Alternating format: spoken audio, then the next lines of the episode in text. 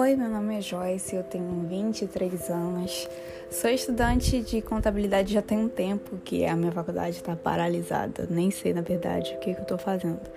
Mas eu me formei como técnica de enfermagem, meu sonho é cursar psicologia. Gosto de escrever, já tive vários blogs, escrevia coisas que para mim eram inspiradoras e aliviantes. Essa palavra nem existe.